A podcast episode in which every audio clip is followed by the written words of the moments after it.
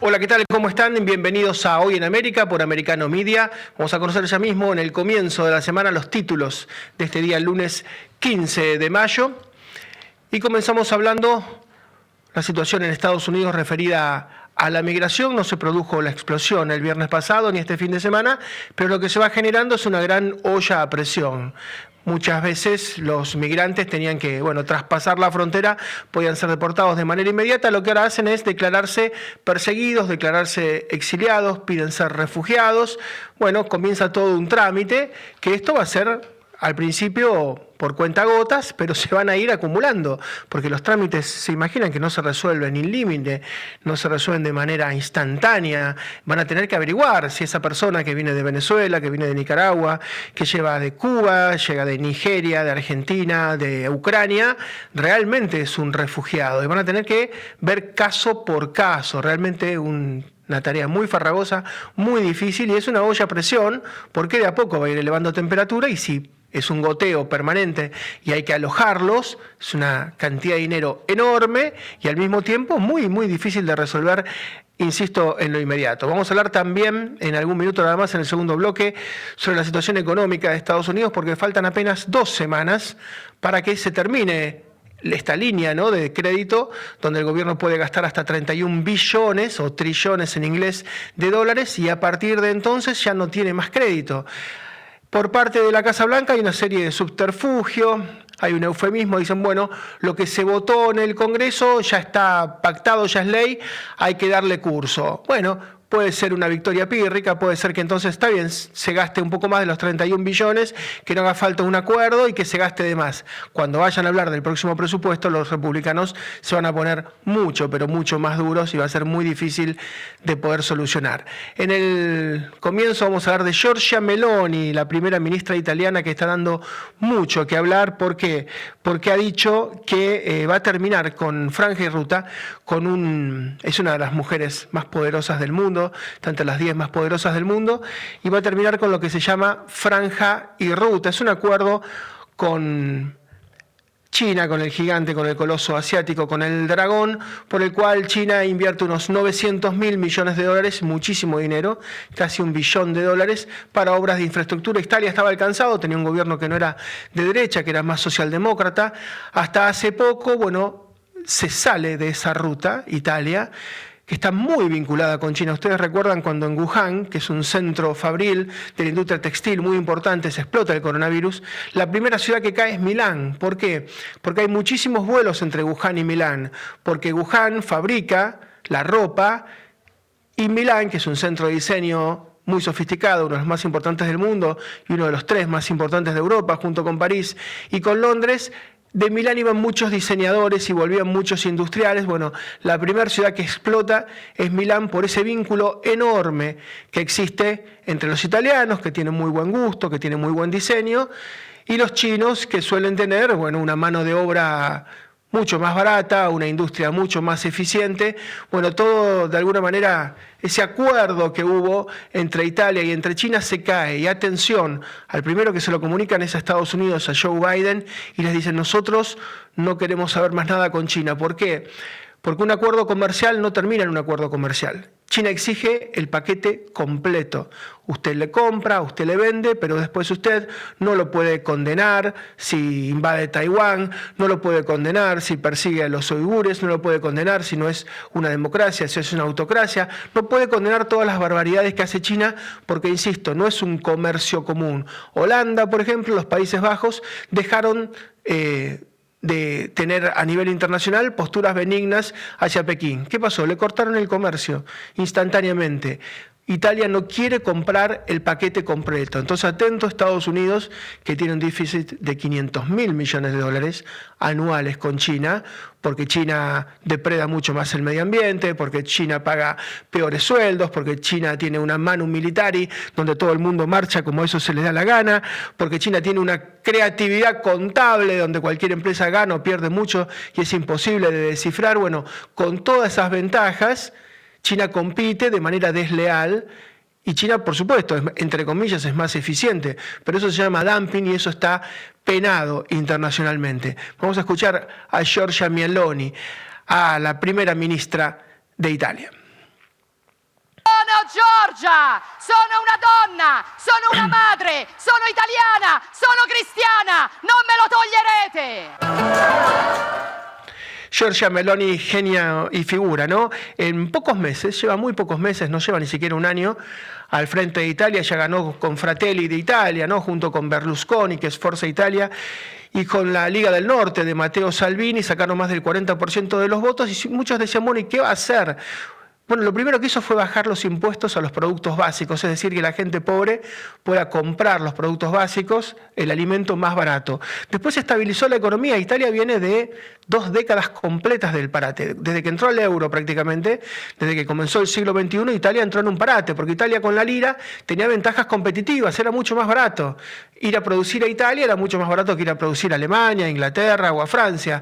Bueno, cuando todos se estabilizan con el euro, salvo Inglaterra que mantiene la libra, Italia pierde esas ventajas competitivas, comparativas, e Italia se empieza a quedar dos décadas completas de estancamiento, de no crecer el Producto Bruto. Bueno, ella ha logrado en pocos meses revertir esta situación. ¿Cómo? Gastando menos, como hace generalmente la derecha, ordenando los números. Lo mismo que pasó en Grecia. Grecia había colapsado, Grecia estaba a punto de salir de la Comunidad Económica Europea, le iban a sacar el euro, le iban a expulsar para decir, bueno, ustedes no tienen remedio. Y vino un gobierno de derecha y se plantó Grecia, empezó a salir y hoy tiene superávit en muy poco tiempo. Entonces, atención con lo que está haciendo Giorgia Meloni porque les dijo, yo no quiero saber más nada con China. Y atención con lo que pasa con la centro derecha y con la derecha.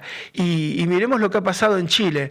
Cuando la derecha se va muy al centro, y empieza a ser políticamente correcta y empieza a tener posturas mucho más cercanas al progresismo, se va diluyendo, su identidad se va perdiendo.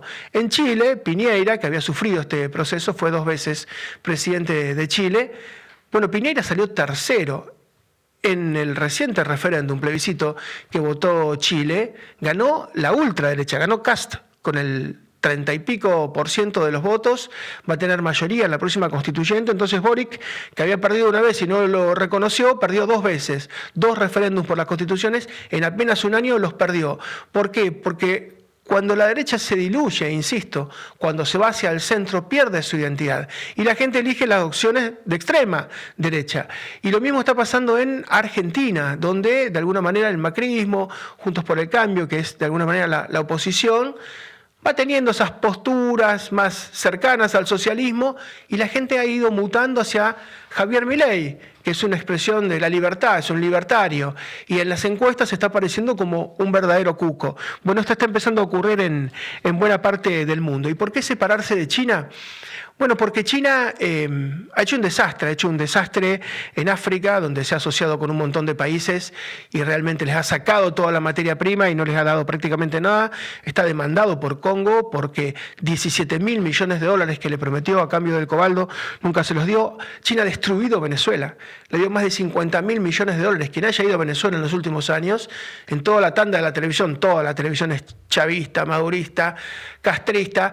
Bueno, en las tandas aparecen chinas y chinos directamente, orientales, hablando en español y ofreciendo productos chinos, por ejemplo de Alibaba, porque solamente se puede comprar productos chinos. China ha destrozado Venezuela y esos 50 mil millones de dólares se los va a cobrar en petróleo, que piensa sacar a través de Nicaragua, del canal de Nicaragua, para no dar toda la vuelta al mundo por el estrecho de Malaca. Bueno, Nicaragua también ha ayudado a destruirla, Cuba también ha ayudado a destruirla. Ahora están experimentando con Colombia, están experimentando con Brasil, que se está pasando hacia China, están experimentando con Argentina, que ya comercia en yuanes. Entonces hay que estar muy, muy atentos. Em, China invade de distintas maneras. Invade con gente, enviando gente y poniendo negocios. Hay países que ya tienen un negocio chino por cuadra. Cuando no es un supermercado, es una venta de artículos importados, es una invasión silenciosa. China invade con el fentanilo.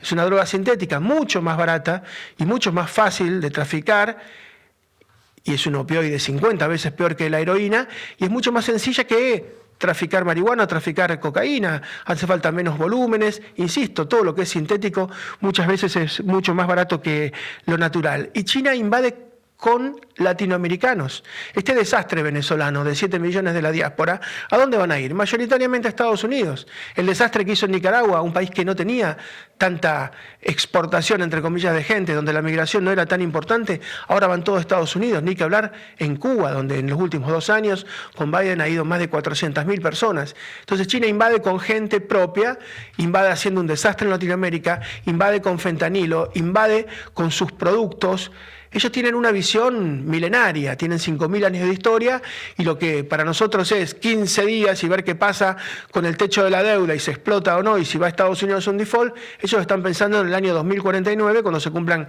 100 años de la Revolución China.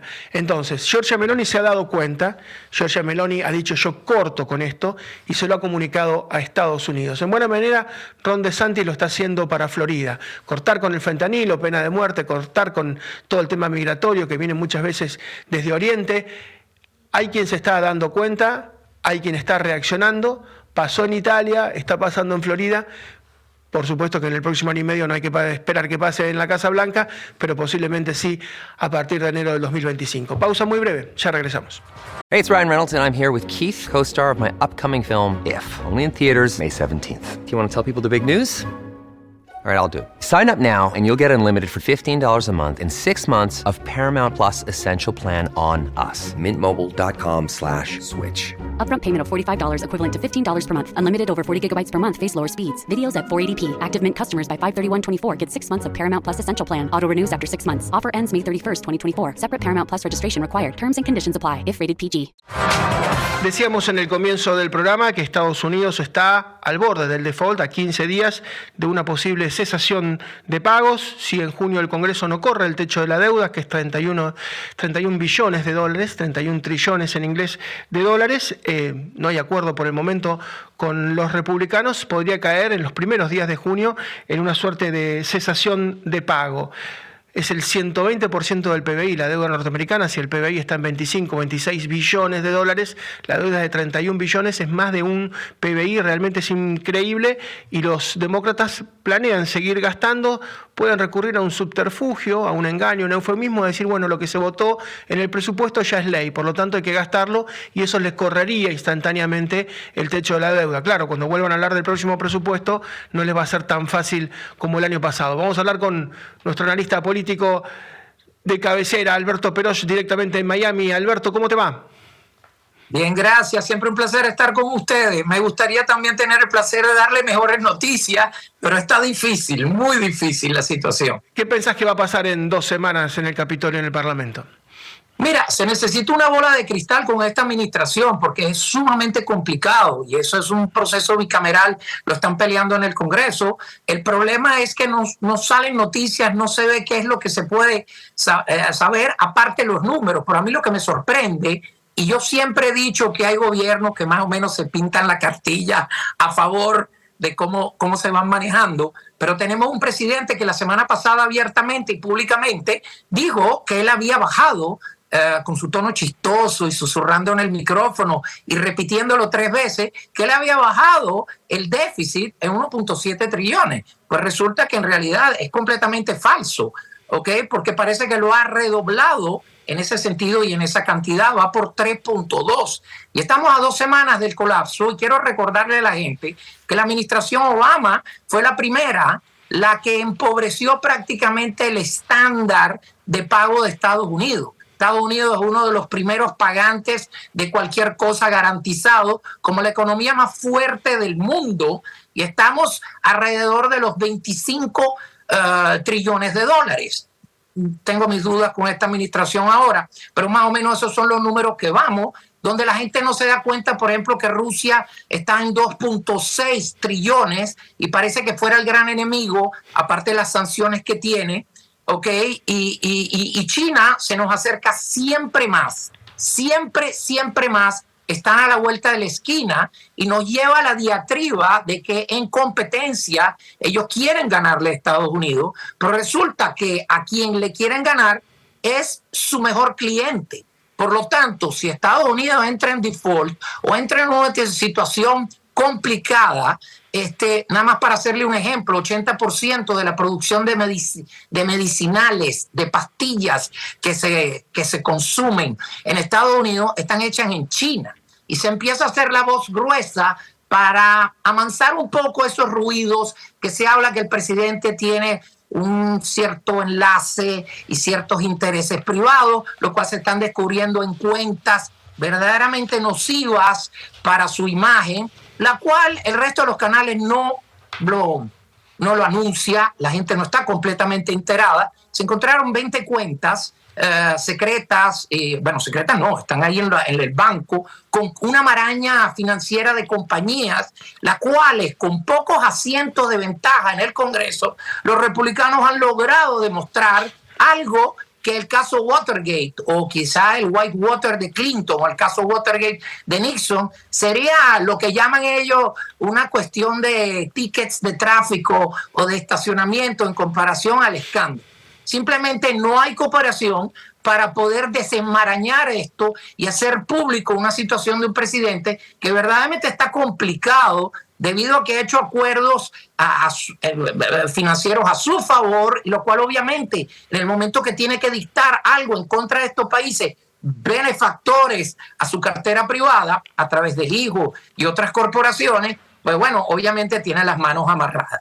Todo eso que estábamos hablando anteriormente ha puesto el Estado de todas formas a gastar en una manera indiscriminada en en planes que la gente no termina de entender, en agendas que no están completamente claras, en eh, cuestiones ambientalistas, donde yo les quiero hacer un ejemplo y dirán, bueno, pero pero no creen qué es lo que está pasando climáticamente. Sí, pero cuando usted ve el mismo partido demócrata que ataca todo lo que es environmental, por una cuestión, me imagino, electoral, pues bueno, a este punto usted ve que ellos mismos, Obama se compró una casa a la orilla del mar por 14 millones de dólares y supuestamente si usted hubiese escuchado a Al Gore, vicepresidente eh, en su época, demócrata y el gurú del ambientalismo o de la cosa climática, pues bueno, ya deberíamos estar todos debajo del agua. Usted debe entender que todas las propiedades que se financien a través de los bancos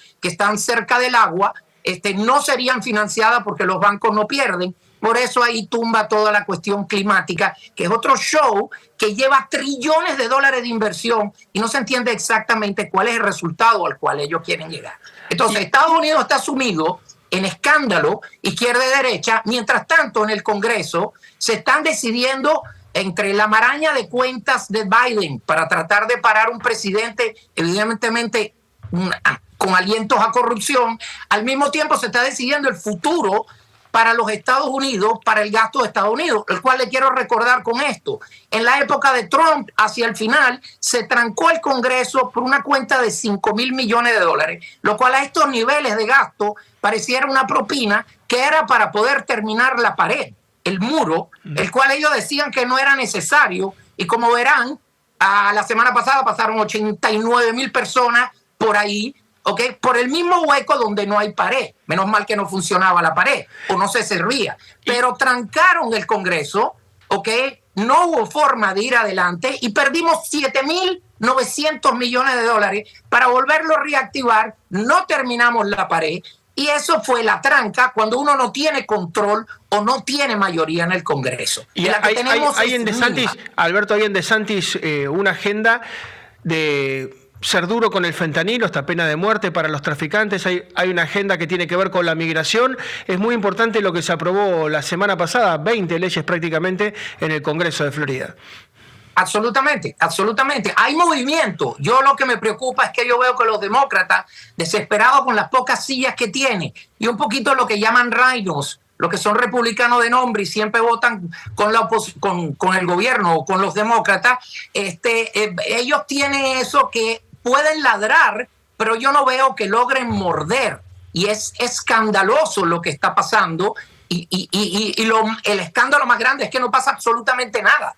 La gente verdaderamente está angustiada. De todas formas, te apoyo total en el asunto de la visión mundial de que la izquierda ha hecho mucho daño, que ese falso socialismo pregonado indiscriminadamente con falsas promesas que se están verificando mundialmente, la derecha empieza a organizarse, esperemos de verdad, en una Meloni, en, en un movimiento como Vox, eh, contrario al gobierno de España, que es bastante izquierdoso, dando resultados muchísimo mejores. La gente se da cuenta que con esos éxodos masivos de esos países socialistas o pseudo socialistas, que en realidad lo único que esconden es que son comunistas y autoritarios, pues la gente termina yendo al país que después viene criticado abiertamente como que no es muy bueno y tampoco es tan amable como dicen ser.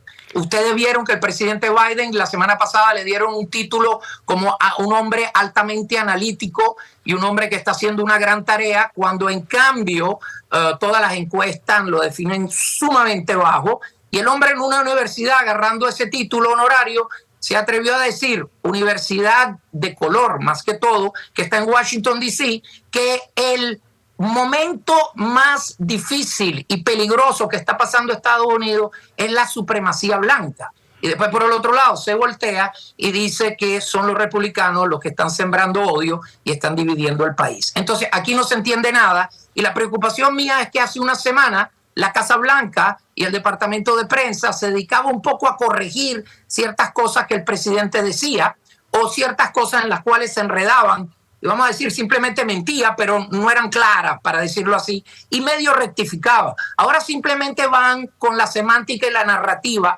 como que no les interesa nada. Esto lo que hay, más bien redoblan sobre una falacia total, como por ejemplo, bajé el déficit cuando en realidad lo redobló.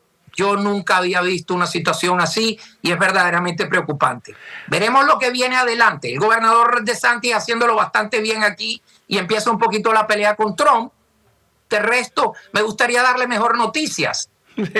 Alberto, como siempre, un gran abrazo, muchas gracias y para el próximo lunes ya vamos a estar más cerca de esta deadline y veremos qué es lo que ocurre. Un gran abrazo. Gracias a ustedes, siempre un placer estar con ustedes. Gracias. Gracias, Alberto Perosh, analista político directamente desde Miami. Y lo que decíamos, son apenas dos semanas. Uno ve que el tren viene a 200, 300 kilómetros por hora va rumbo a la pared y no frena. Entonces, bueno, dirán, en el último momento habrá algo heroico, eh, tipo película de Hollywood, porque la verdad es que nadie ve que se esté pensando en algún tipo de solución cuando estamos prácticamente, prácticamente llegando a esa deadline. Pausa muy breve, regresamos en un minuto nada más.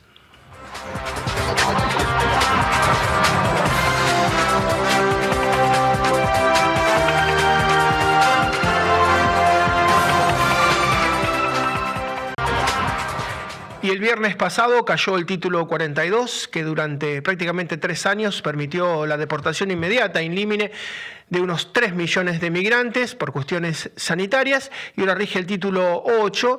Lo que ha ocurrido en estos primeros días es que se comienza un trámite administrativo, muchísima gente, miles y miles de personas por día se asumen, se dicen refugiados, asilados, que están perseguidos en sus países y comienza todo un trámite bastante farragoso y bastante complicado porque hay que hacerlo fuera de Estados Unidos con respecto a la verosimilitud de cada una de las cuestiones. Vamos a consultar al doctor Alfredo Vítolo, que es un prestigioso abogado constitucionalista. Doctor, ¿qué tal? ¿Cómo le va?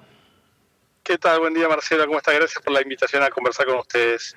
Gracias, doctor. ¿Y, qué es lo que va a ocurrir ahora? Eh, habrá que analizar entonces si la persona que llega y se entrega de alguna manera a inmigraciones y se asume refugiado, es su condición de tal, si es verdad o no. Bueno, volvemos a un, se vuelve a una práctica y siempre, además diciendo, como les digo, siempre estoy haciendo un análisis desde Argentina y en, sin ser abogado norteamericano en esto, sino contando un poco la, la visión de alguien que ha estudiado un poco esta cuestión. Estamos volviendo a una situación, en teoría, entre comillas, de normalidad. ¿Por qué? Porque el título 42 era un título, una, norma de excepción, era una norma para aplicar durante la etapa del COVID y que este, permitía una, una determinada acción de gobierno. Estamos volviendo a una norma muy vieja, que estaba prevista en una lógica de mundo diferente a la actual.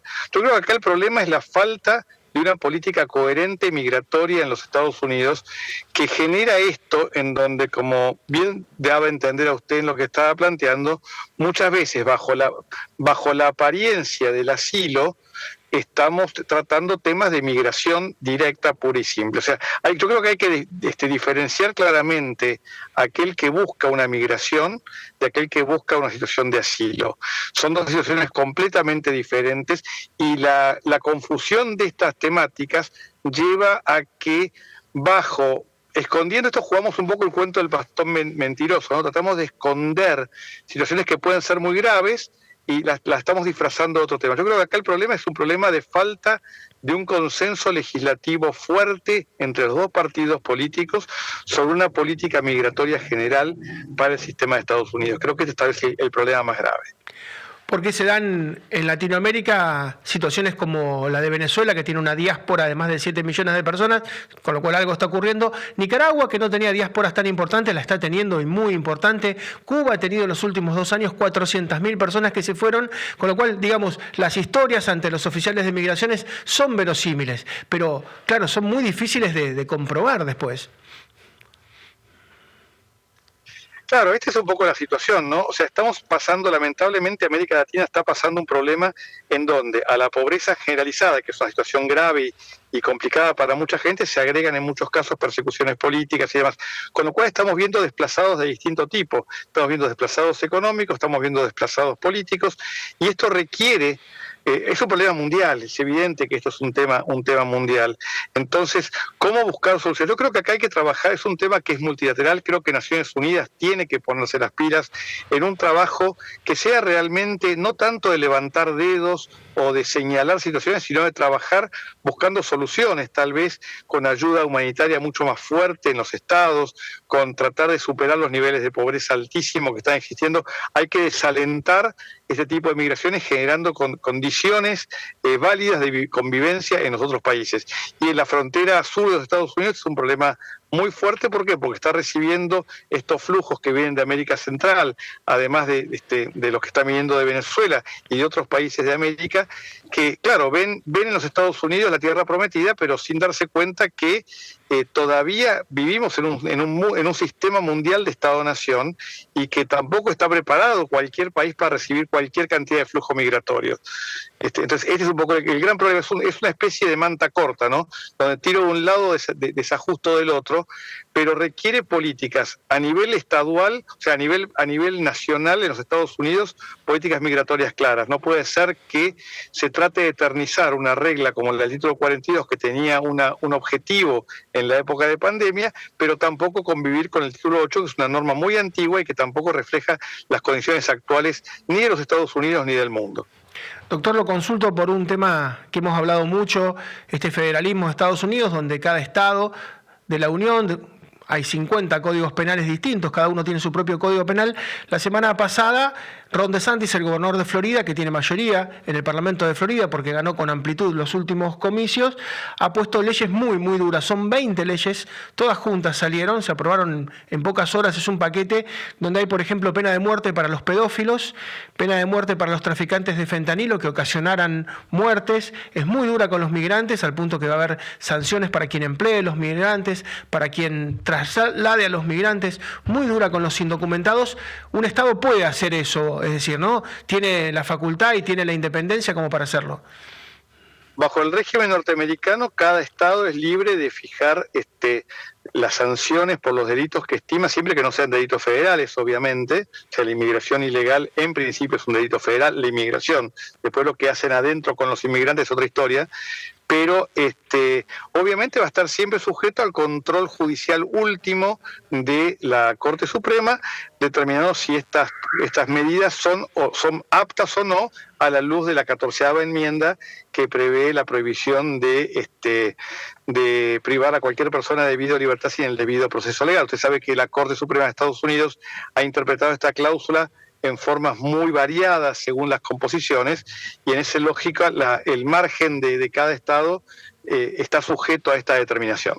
Claro, porque no puede tomar medidas con los migrantes indocumentados, pero sí con quien los emplee, en este caso el ex verify, es decir, la verificación eh, tiene que ser que tenga los papeles en orden si los voy a emplear y puede ocurrir también con quien los traslade, es decir, no con los migrantes, pero sí con terceros. Ese tipo de conductas están sujetos a la legislación estatal, tal cual. Así es, así que bueno, eh, va a ser una gran polémica, pero es un poco la carta de presentación. Sabe que Ron DeSantis muy posiblemente se ponga running for president, ¿no? Sea candidato en, muy pocos días y da la sensación, en algunas cosas va a ser más trumpista que Trump, ¿no? Así que va a haber mucha tela para cortar seguramente. Y, va, va a ser una campaña interesante, tal cual. Y muy posiblemente termine, usted prevé en la corte esto. Seguramente, no me cabe ninguna duda. Gracias, doctor. Pero de vuelta, yo creo que acá hay un tema político, hay un tema político que hay que resolver. O sea, Estados Unidos hace mucho tiempo que está sufriendo el tema migratorio, que por un lado encierra una crisis humanitaria muy fuerte, pero por otro lado también eh, hay que tener en cuenta que la determinación de quién entra y quién sale de un Estado es una determinación nacional y debe balancearse esos dos aspectos. Y lamentablemente, por la situación política actual de los Estados Unidos, es muy difícil conseguir los consensos mínimos que puedan llevar a que esto sea una política de Estado.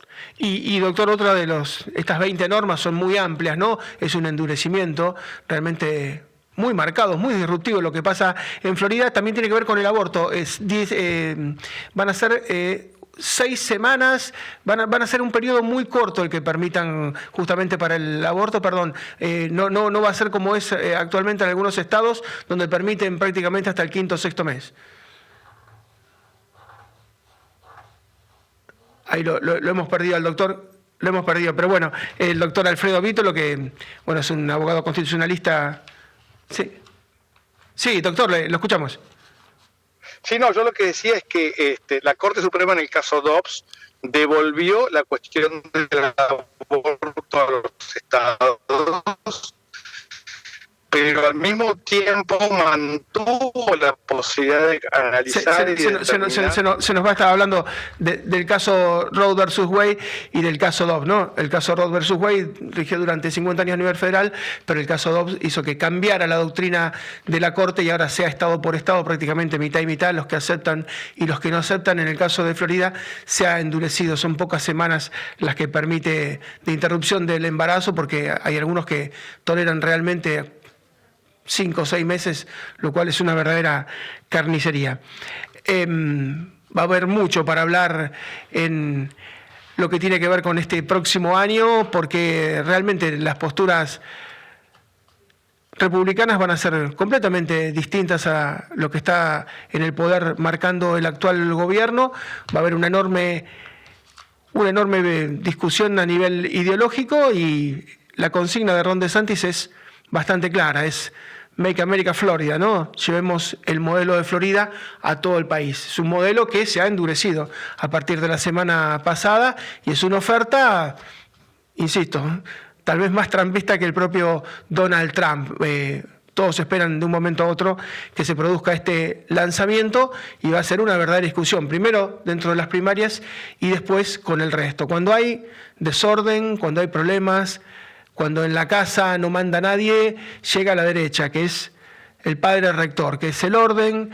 Eso ha ocurrido, insisto, lo decimos en la apertura, en Grecia, ha ocurrido en Suecia, ha ocurrido en Italia, va a ocurrir seguramente en España, donde va a ganar el PP, el Partido Popular de Feijó, Díaz Ayuso todavía es más dura. Desde Madrid va a ocurrir en muchísimos países que se han hartado, que se han cansado, que quieren reglas, que quieren volver a tener una convivencia basada no solamente en el respeto, sino fundamentalmente en el orden y en la ley. Por eso eh, lo que ha ocurrido en la semana pasada en Florida no, no es menor, hay que tenerlo muy en cuenta, va a ser apasionante el proceso que se nos viene encima. Última pausa, volvemos con el tramo final del programa en un minuto nada más.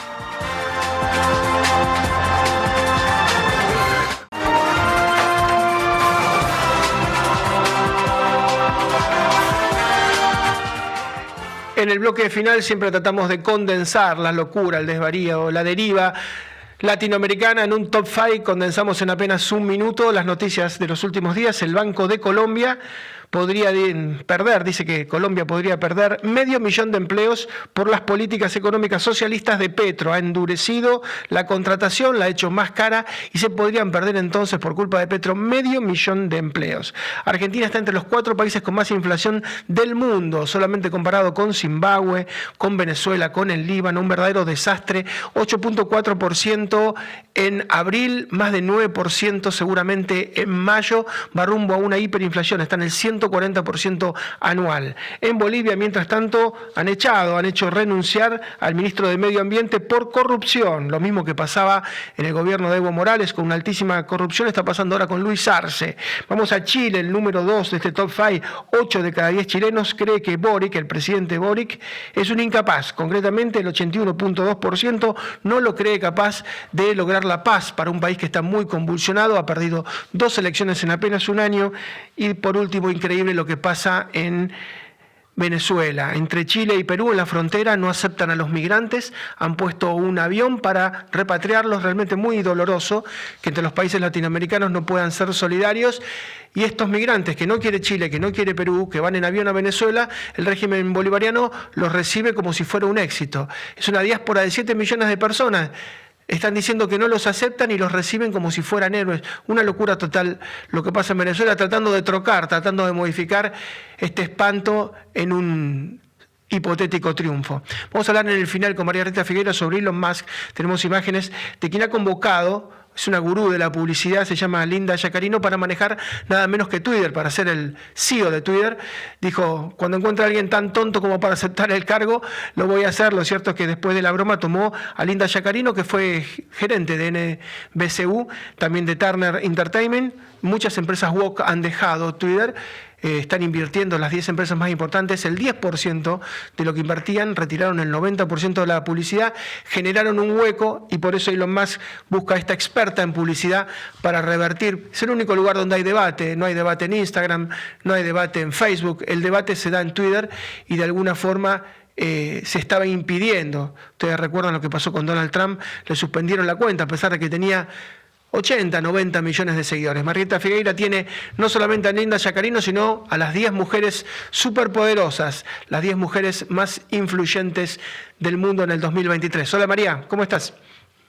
¿Qué tal, Marcelo? Sí, realmente es muy interesante. Esto no es meramente una cuestión de género, son personas valiosas, que en este caso son mujeres, y vamos a hacer un repaso. Hay algunas características, por ejemplo, casi todas tienen el apellido y son conocidas por el apellido de su marido. Casi todas tienen hijos a propósito del Día de la Madre, que fue ayer en Estados Unidos y en muchos países del mundo. Empezamos por Ursula von der Leyen, nacida en Bruselas, pero de origen alemán, vinculada a su familia, el entorno, eh, muy prestigiosos, con mucho peso en el orden internacional eh, Albrecht de apellido, ella es médica, médica ginecóloga, tiene siete hijos, Marcelo, y es presidenta de la Comisión Europea. Eh, estuvo como ministra de Defensa con luces y sombras durante este, hasta el 2019, siete hijos, 64 años. Úrsula von der Leyen. Vamos a Christine Lagarde, muy conocida en muchos países de Latinoamérica, 67 años, cómo no, presidenta del Banco Central Europeo, pero Estuvo durante ocho años como presidenta del Fondo Monetario Internacional, francesa, abogada, mm, realmente una mujer inteligentísima, dos hijos eh, y unos 67 años. Mary, Mary Barra, de origen finlandés, estadounidense, CEO de General Motors desde el año 2014. Imagínense la personalidad y la calidad intelectual de esta mujer que es ingeniera eléctrica y que tiene dos hijos y que maneja una de las empresas más importantes del mundo, no solamente, por supuesto, eh, del rubro automotriz. General Motors para Mary Barra. Abigail Johnson, 61 años, tiene una hija, es empresaria, es inversora estadounidense. Desde el año 2014 es presidenta y CEO para Estados Unidos de Fidelity Investments, además preside la compañía gemela Fidelity International, ustedes tienen que dimensionar lo que significa ocupar ese rol, ocupar ese cargo, llegar y mantenerse, que creo que ese es el desafío mayor. Melinda French Gates, muchísimo más que la ex de Bill Gates, aunque muchas veces para refrescar bien el nombre se la vincula siempre con Bill Gates después de 27 años de matrimonio, tres hijos, nosotros la nombramos cuando hablamos de los padres que no dejan la totalidad de la herencia a sus hijos. En el caso de Melinda Gates, muy sensible, muy carismática y filántropa, absolutamente, una mujer muy valiosa, reitero, más allá de haber sido la esposa de Bill Gates hasta hace poco. Giorgia Meloni, Marcello, vos la nombraste, claro que sí, la menor de este grupo, 46 años, jefa de gobierno de Italia desde octubre del 2022, agallas una mirada distinta y desafiante del feminismo actual. Eh, bueno, 46 años y realmente llegó y está a paso firme con algunas innovaciones, tiene una hija, viene del mundo del periodismo y realmente es un personaje político que da que hablar permanentemente, está en los spotlights permanentemente. Karen Lynch es una mujer que pertenece al mundo de la salud y de la medicina prepaga, de los seguros de salud, eh, su marido también eh, está muy involucrado en la salud mental y en algunas este, bueno, empresas que tienen que ver con esto y en el manejo, lo que preside Karen Lynch, del COVID-19 y la vacuna, así que es una mujer poderosísima, sobre todo en los últimos años. Julie Sweet, eh, abogada, CEO de Accenture, empresa de consultoría estratégica en el mundo, en 51 países, dos hijos, la capitalización bursátil de lo que maneja mm, Julie Swift es de 150 mil millones de dólares, 56 eh, años y también una persona que muy, muy formada obviamente llegó y se mantiene de una manera muy fuerte. Acá estamos un poco en lo mismo de Melinda. Mackenzie Scott, durante muchísimos años fue la esposa de Jeff Bezos, californiana, eh, se separó más o menos en el 2019, cuatro hijos, una niña adoptada de China, eh, y también eh, es una persona sumamente capaz y con actos de filantropía también, y ha sido, bueno, directora ejecutiva de empresas justamente que se dedican a, prevenir y atacar el acoso escolar, una persona sensible y poderosa por sus millones y millones de dólares, eh, realmente, eh, Mackenzie Scott, y muy carismática.